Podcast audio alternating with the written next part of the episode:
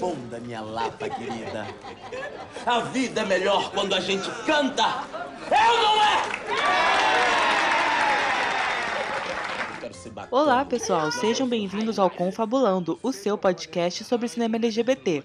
Eu sou Fabrício Azevedo, jornalista e apresentador do programa, e hoje vou receber o pesquisador Alfredo Taunay para falarmos sobre o queer no cinema de Karim Ainous. E aí, bora confabular? Nasci pra ter vida de malandro e vou levar é rasgada.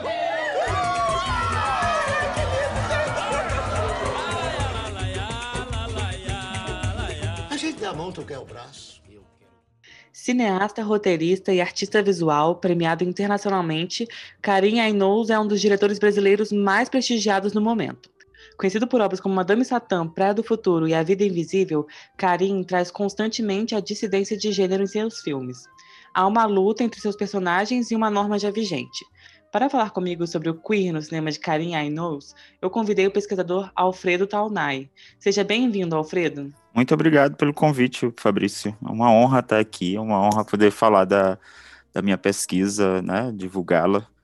A gente fica sempre muito tempo só a gente, né, so, sozinho com a pesquisa, e é sempre bom falar sobre ela. Eu que agradeço, Alfredo. E, Alfredo, para começar, eu queria saber qual foi o seu primeiro contato com a obra do Karim, e como que foi esse contato? Então, eu lembro que o primeiro filme dele que eu assisti foi o Madame Satã, ainda em São Luís do, do Maranhão, um período que eu ainda tinha as minhas questões, né, de, de sexualidade, não tinha, não era ainda bem assumido, não, não, não me aceitava muito. Mas naquela época eu não, eu nem sequer pensava em estudar cinema, né? Fazia, fazia faculdade de comunicação social na Universidade Federal do Maranhão. E cinema era uma realidade muito distante para mim, né? Não tinha em São Luís não tinha faculdade de cinema. É, eu cursava rádio e televisão porque era o mais próximo que tinha, né? Que eu achava.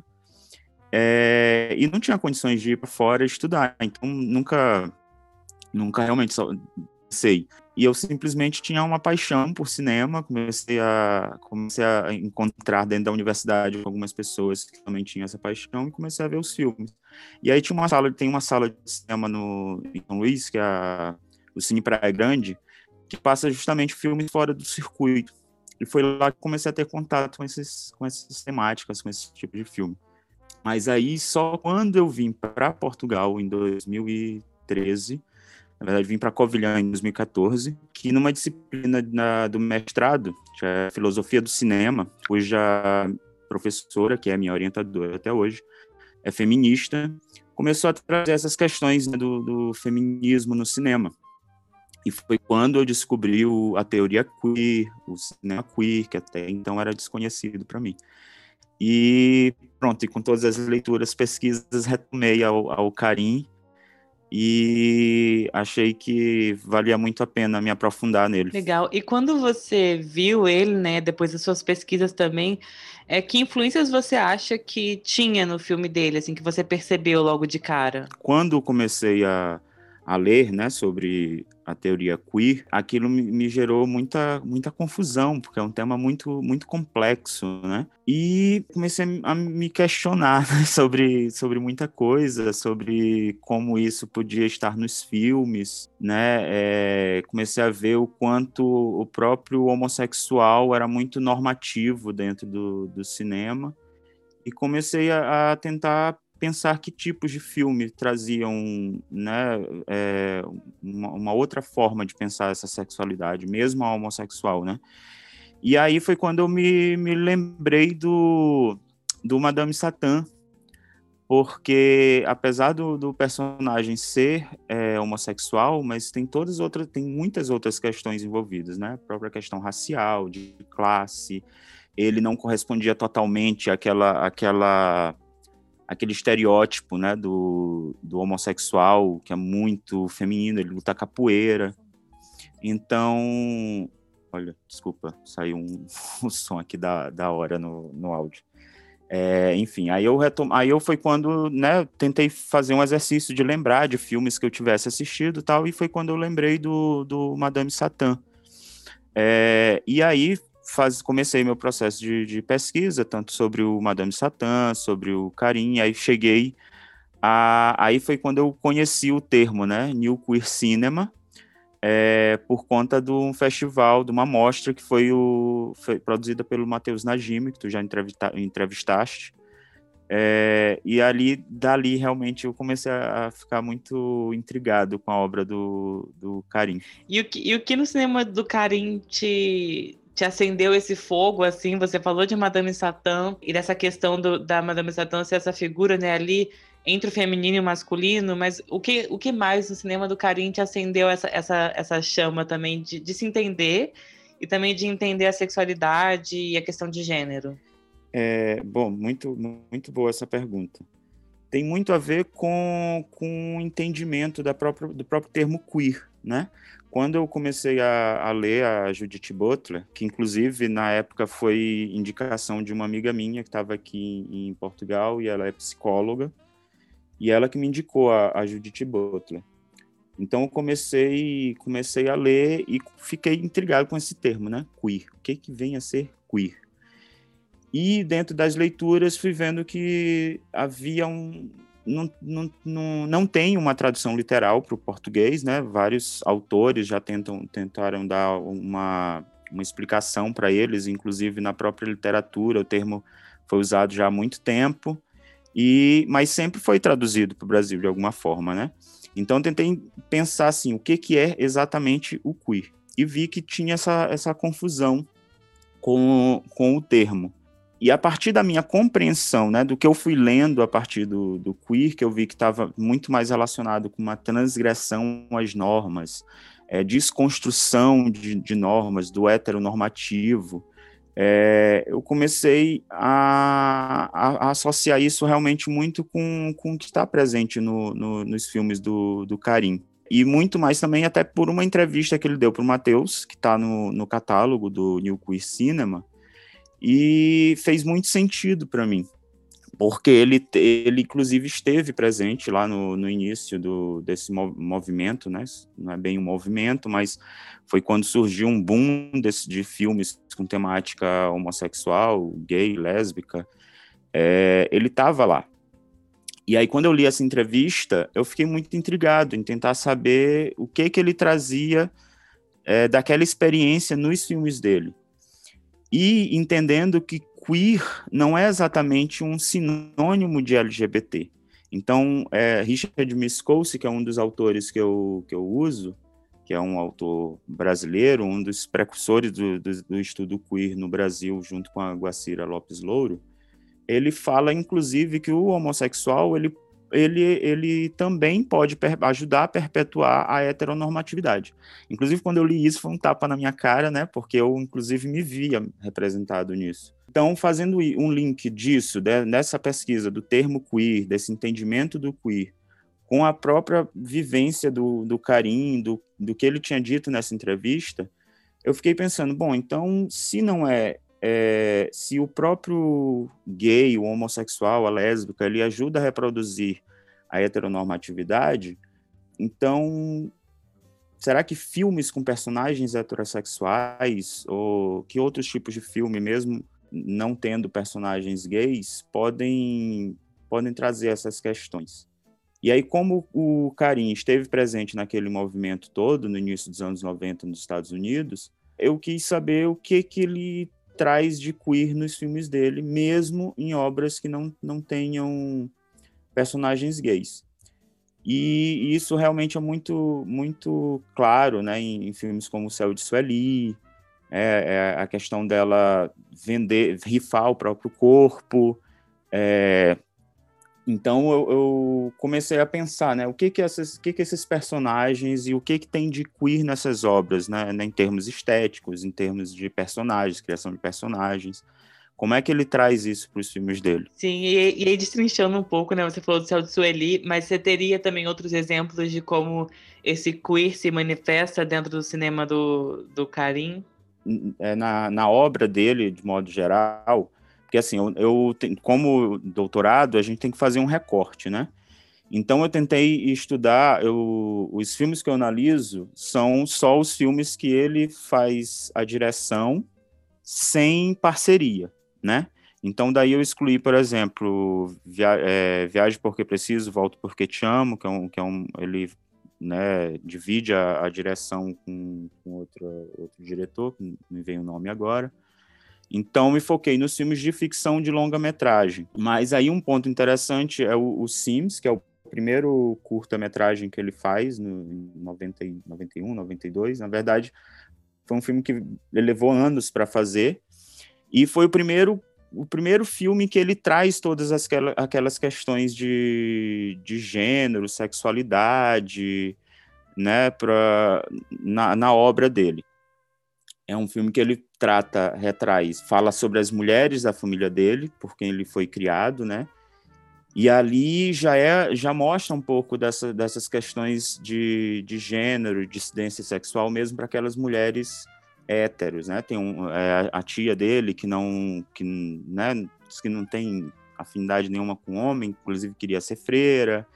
E aí ele bota um pouco do, desse vocabulário, né, do, do macho, da fêmea, o que, que é macho, o que, que é fêmea no Brasil, nos Estados Unidos. Ele começa a refletir sobre essas questões já naquele filme, que inclusive é, é interessante, sabendo da, da linha dele, né, de pesquisa, é, da vivência dele, é, aquilo lá já é um, um, início do que vem a ser o, Vida Invisível, que é o último filme dele, né? Que é um filme que também traz mulheres, é, personagens fortes que ele não coloca como vítima.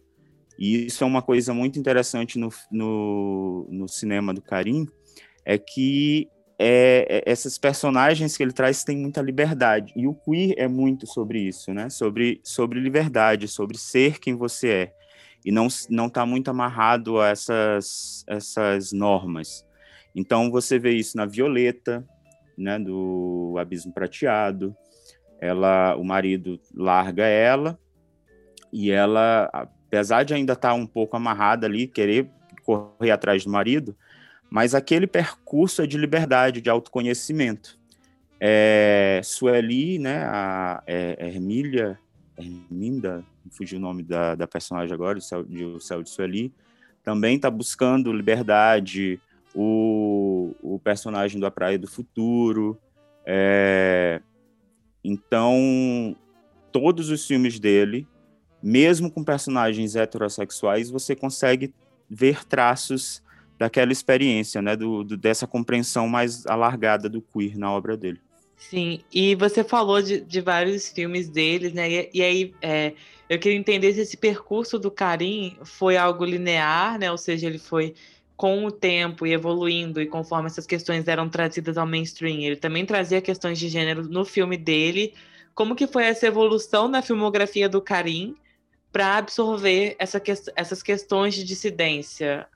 Assim, se, for, se, a gente for comparar, né, esses filmes lá do começo com esses mais atuais, né, tipo, as vantagens, as vantagens, não, as vantagens ser invisível, não, a vida invisível, é, do Madame Satã. É, é, infelizmente ainda não tive a oportunidade de, de entrevistá-lo, né, eu ia fazer essa entrevista no ano passado com ele, é, mas aí veio pandemia, veio lançamento do A Vida Invisível, mas ele tem muito material na, na internet, né? Tem muitas entrevistas dele, e essa entrevista que ele deu pro, pro Matheus é, é, muito rica, onde ele fala dessa experiência dele. É, é muito interessante, que foi um, um dos pontos que me fez também me interessar muito pelo, por estudar a obra dele, foi como ele chegou ao cinema, né? Ele, na verdade, estudou arquitetura, depois foi para os Estados Unidos, né, estudar teoria. Ele se interessava muito por teoria do cinema. Ele não, ele tinha uma dificuldade ali com a questão de contar histórias, como ele fala. É, e o que levou ele à, prática do cinema foi um filme do Todd Haynes, que é um dos ícones do cinema queer americano, né, daquele início. E ele foi lá no, no onde Todd Haynes, com a cara e a coragem, e começou a fazer cinema com ele. Foi a grande escola do, do Karim.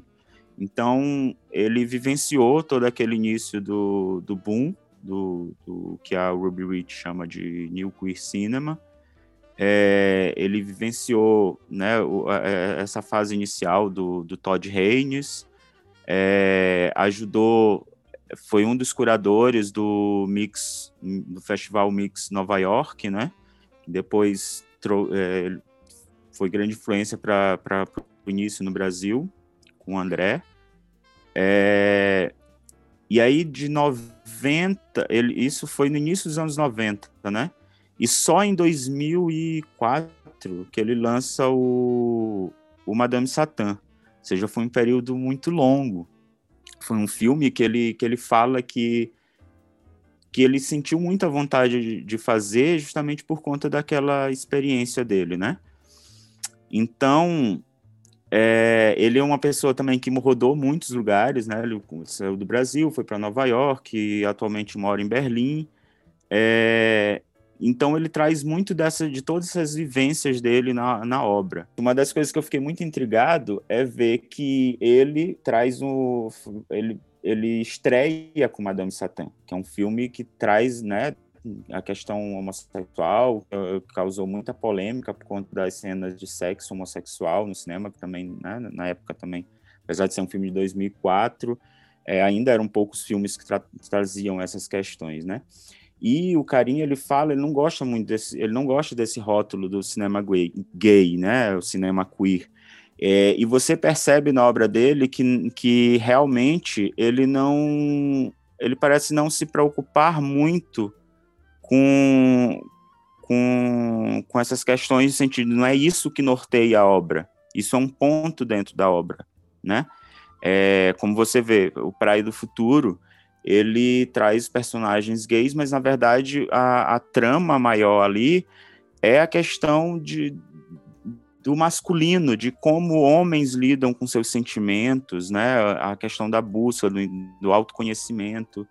É, então ele, ele ele, pelo, pelo que eu venho pesquisando, pelo que eu vejo, ele realmente não procura fazer o, o mainstream. Ele tem muita liberdade no, no fazer fílmico dele, né? É, a questão da, da produção, ele leva alguns filmes levaram anos para ser produzidos, justamente porque ele vai tentando buscar muita verdade dos personagens. É, você vê em termos estéticos, é, ele traz planos muito longos, ele não tem é, ele não traz muito do mainstream na obra dele, mas é interessante que ainda assim é um, um são filmes que, que levam muito público ao cinema, né? O Madame Satã rodou vários festivais, é, chegou às salas de cinema no Brasil, mas você vê claramente que não é um filme mainstream, não é um filme que ele fez com esse intuito. Foi um filme que ele, que ele sentiu vontade de, de, de fazer, justamente porque no início do movimento New Queer Cinema nos Estados Unidos, é, a maioria dos filmes eram de personagens gays brancos. E isso, na época, já incomodava ele. Ele, ele sentia que tinha que se falar da questão racial, da questão de classe. É, então, é, é, por isso ele também levou anos para construir é, o filme, né? Ele queria muito ter uma narrativa muito bem construída dessa, dessa realidade. É, e você vê que ele tem uma liberdade no, no, nos filmes dele na hora de, de produzir, a questão do, dos planos, ele não está preso a, a, a, uma estética realmente mainstream. Sim, e as parcerias dele mudam essa liberdade dele, né? Quando ele faz um, um onga ou quando ele faz uma obra em parceria, né? Você falou dos segredos dos seus olhos. Não, receberia a pior notícia dos seus lábios, né? Muda, existe uma, uma grande mudança desse, dessa dissidência que ele traz normalmente dos filmes dele para quando ele está em parceria? É, é, é, é, esse é o ponto, assim, que eu acho que é por isso que eu me prendi na, na minha pesquisa a estudar os filmes que ele não faz parceria, porque quando tem uma parceria, você não é só o pensamento dele, não é só a vivência dele, a experiência dele no, na obra, né? Tem a vivência do outro. E você vê que ele tenta sempre trabalhar com filmes que ele que se aproximem dessa realidade dele, que ele faz filme, um cinema muito político, né? Então, por isso meu foco fica mesmo na, nos filmes de ficção que, que é, só tem ele na direção. Porque me interessa justamente saber o pensamento dele. Apesar de cinema ser, uma, ser sempre uma obra, uma obra coletiva, né, que tem interferência do diretor de arte, do diretor de fotografia, É, mas quando ele é o realizador, ele tem. É ele que manda, né? Ele que diz o que deve, o que não deve, ele ouve os outros, mas é mais a concepção dele, coisa que você não vê muito nas parcerias, né? Acho que é mais evidente nas obras que ele faz mesmo sozinho, assim, na direção. E a crítica já apontou alguma vez é, essa questão queer como algo negativo do cinema, né? Porque sempre rola, às vezes, a crítica nacional ou, ou a crítica apontar essa, essa dissidência, essa, essa, esses personagens, né? Que, que falam assim, ai, mas sei lá, por que escolheu Madame Satã, né? Sempre tem aquele pessoal meio pudico, meio conservador que fala essas coisas. Sim, a crítica, a, a crítica realmente acaba focando muito nessa questão, nesses, nesses rótulos. E ele, e ele nas entrevistas sempre, sempre foge disso, como eu, como eu falei antes, né? Ele, ele não se prende a esses rótulos para fazer o filme, né? O fato do, do ser gay é só mais uma característica dos personagens. Isso é uma das questões do, do queer, né? É, você não tem, dentro do, dos estudos pós-estruturalistas, que é onde se encaixam os estudos queer, você fala de uma identidade mais fluida, né? Não é, tem uma identidade, você tem várias identidades. E isso isso está muito presente no, na obra dele, nos personagens. É, e a, a, crítica acaba sendo indo sempre muito para a questão dos rótulos, né? E isso é realmente muito limitante. E ele não, não, não, você vê que ele fica incomodado com isso, né? Do, da questão, principalmente, por exemplo, filmes como O Praia do Futuro e Madame Satã, que tem personagens gays, parece que a ênfase é muito para isso e tem sempre um, um, a, a, crítica, por exemplo, Madame Satã, por ser uma obra de estreia, né? A crítica foi muito mais pesada com relação a isso, com a questão, é, como você falou, né? O povo muito pudico, né? Quer dizer, filmes que com com sexo hétero, hum, é comum, você vê até na novela das oito. Mas aí vem um diretor estreante, põe cena de sexo no, no cinema, causa problema, né? Teve, teve país aí que acho que ele não, ele não conseguiu exibir, enfim, teve uma, alguns problemas. Sim, e até os próprios corpos trans, né? E por exemplo, a Madame Satã, que era dessa cena boêmia do Rio, e aí tem também a Cintura Fina em Belo Horizonte, que são figuras super polêmicas porque elas lutavam para sobreviver, né? E, e esse lutar para sobreviver nem sempre são algo, algo dentro da lei, porque às vezes dentro da lei, mas por exemplo, a polícia Exato. naquela época tem vadiagem, eles tinham inúmeros crimes, né? Que as pessoas Exatamente. eram criminosas de existirem. Exatamente. E isso é um. Até quando ele começa o Madame Satã, ele. Né, você conhece o personagem através da, da voz em off de um delegado, um policial, enfim, falando, falando justamente disso. A pederasta passivo e não sei o quê. E essa questão do, do, do personagem, assim, ele, que outra forma ele vai ter de, de viver com todo o preconceito, né? Naquela altura, o Madame Satã, ele tinha o quê? Menos de 50 anos da abolição da escravatura. Então, os negros é, viviam realmente à, à, margem da sociedade. É, e aí, é, esse que você falou da questão dos corpos, isso é um outro aspecto também muito interessante no, no filme do Karim. Que você vê, no, é muito comum no cinema se mostrar muito o corpo feminino, o corpo das mulheres. E o carinho no cinema dele é muito recorrente o, o corpo masculino, né? Ele, ele dá muita ênfase, assim, você vê mesmo os corpos, ele tenta mesmo, não, digo chocar, ele acho que ele tenta naturalizar isso à medida que ele que é frequente na obra dele. Ou seja, você quando vai assistir já já meio que já vai preparado, é um filme do Karim, vai já tem traços, né, autorais na obra dele que você espera, né?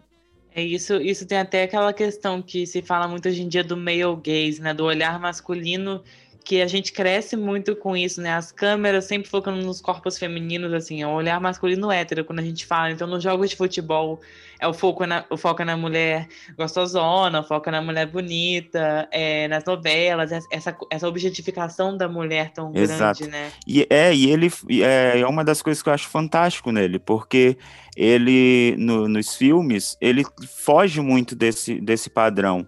Apesar, e quando tem ele tenta invisibilizar. Por exemplo, era um problema muito grande para ele filmar com a Alessandra Negrini, né? Porque era uma, uma, atriz muito conhecida tal. E você vê que na obra ele sempre usa planos mais afastados, tenta não dar muita essa objetificação do corpo dela. Apesar dela aparecer é, nua em algumas cenas, mas você vê que é um que é um, de uma forma até mais política, né, de mostrar a liberdade da mulher. É, no Céu de Sueli, você vê que é um, uma atriz que não, não, tem todo esse padrão. As mulheres que aparecem no filme não, não tem esse padrão de beleza. E ele foge disso, né? É, e quando você vê um personagem, o, o, Praia do Futuro, com personagens homossexuais, que não correspondem a esse estereótipo, né? E, e acho que é, é, é interessante ver que ele não se prende, é, ele traz essa diversidade na obra dele, né? Mesmo quando você vai falar, porque as pessoas já têm uma, uma, uma ideia do quando fala de homossexual, já pensa naqueles naqueles personagens caricatos que, que era o que foi o que aconteceu no cinema por muito tempo, né? Antes da, é, do boom do cinema queer, os personagens que eram apresentados homossexuais no cinema eram para fazer risada, né? Você via, mesmo fora do cinema, na TV, o, o, nos Trapalhões, né? A Vera Verão, eram muito esses personagens caricatos. E aí, quando o Karim traz um filme, né, como Praia do Futuro, com dois personagens gays masculinos, é, que não corresponde a esse estereótipo. Aí, aí é uma quebra até do, da ideia que tem do masculino. Porque você associa sempre o, o homem hétero, é, né, que, que gosta de, de futebol, gosta de certas coisas, e você não imagina, às vezes, que um, um homem homossexual ele também pode gostar dessas coisas. Não é o fato dele ser gay que ele vai sempre gostar das divas pop, vai gostar de, de boneca, não sei o quê. Então, mesmo sendo um personagem gay, é uma desconstrução do masculino e da própria ideia que as pessoas têm sobre a homossexualidade, do, do homem sim, gay. Sim, isso é super importante. E, Alfredo, continuando nesse tema, né? Quais outros filmes, é, agora não necessariamente do Karim, agora do, do que você já viu na vida, assim, quais outros filmes que você conhece, que você gosta, que você acha que também subverte essa, essa lógica, né, que a gente que considera como o queer, né, esse desviar dos padrões e não necessariamente ser gay ou ser lésbica ou ser bi ou ser trans, mas ter esse, esse desvio de padrão, né, do que é esperado para o que a pessoa é. É, então, é, é, pô, muito boa pergunta. Eu quando agora assisto os filmes, séries, eu fico sempre em busca de tentar pensar isso, né, porque a minha questão com, com o queer é muito focada nisso, a, a questão da liberdade. Porque a heteronormatividade, ela, ela prende, inclusive, os, as pessoas heterossexuais, né? São muito, muito presas a esses padrões, né? Ah, homem só pode isso, mulher só pode aquilo. E, e eu entendo o queer como liberdade, então eu fico sempre em busca de tentar ver nos filmes né, é, personagens que vivam a sua vida, mesmo sendo héteros, que né, se desprendam disso. Porque até mesmo aí uma das coisas que a gente vê no, nos estudos, falando até da homonormatividade, que é justamente essa ideia que já se tem do homossexual, né? Você sai de uma heteronormatividade para criar uma homonormatividade, que é, que é achando que todo, todo homossexual vai gostar das divas pop, vai, vai ter aqui, usar aquele linguajar próprio. Então eu fico sempre em busca do mesmo do, desse diferencial, né? De personagens que saem desse padrão. E aí tem um, por exemplo, tem uma série que eu, que eu gosto muito, que trai, traz muitas dessas questões, que é o Shameless US, que ele tem duas versões, tá? a versão britânica e a versão americana. Na versão americana tem muito dessas questões. Por exemplo, tem o, o, personagem que desde o início você já sabe que ele é gay, ele passa por todo o processo de autoaceitação, de contar para a família, para os amigos. É, depois tem um episódio, tem uma, uma, uma temporada em que ele se apaixona por um homem trans. E aí o, o personagem trans se diz ativo. E aí você pensa, mas um homem trans ativo que, que né, nem sequer tem um pênis, como é isso? Então, o filme já traz, a série já traz essa questão. No cinema brasileiro, um filme que eu falo, que eu cito muito como exemplo é o Boi Neon. Inclusive tem um artigo que eu, que eu falo dele, é, que traz muito dessa, dessa desconstrução, né? Um personagem homem, hétero, do campo, né? Do, do interior do Nordeste, que você sabe que é uma região onde é, predomina o machismo, essa educação patriarcal, machista, né? E o personagem é, tem desejo de ser é, ser designer de moda, né?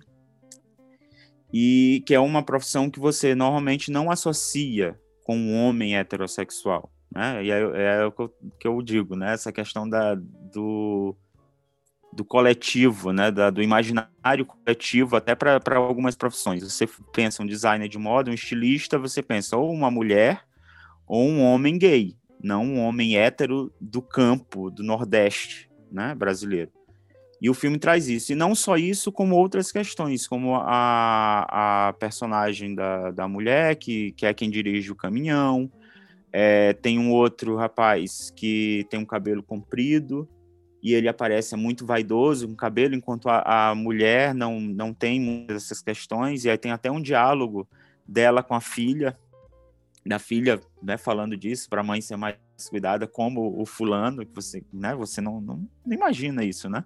Um homem todo vaidoso e, e a própria menina que observa isso. É, então o filme traz muitas, muitas questões que desconstroem.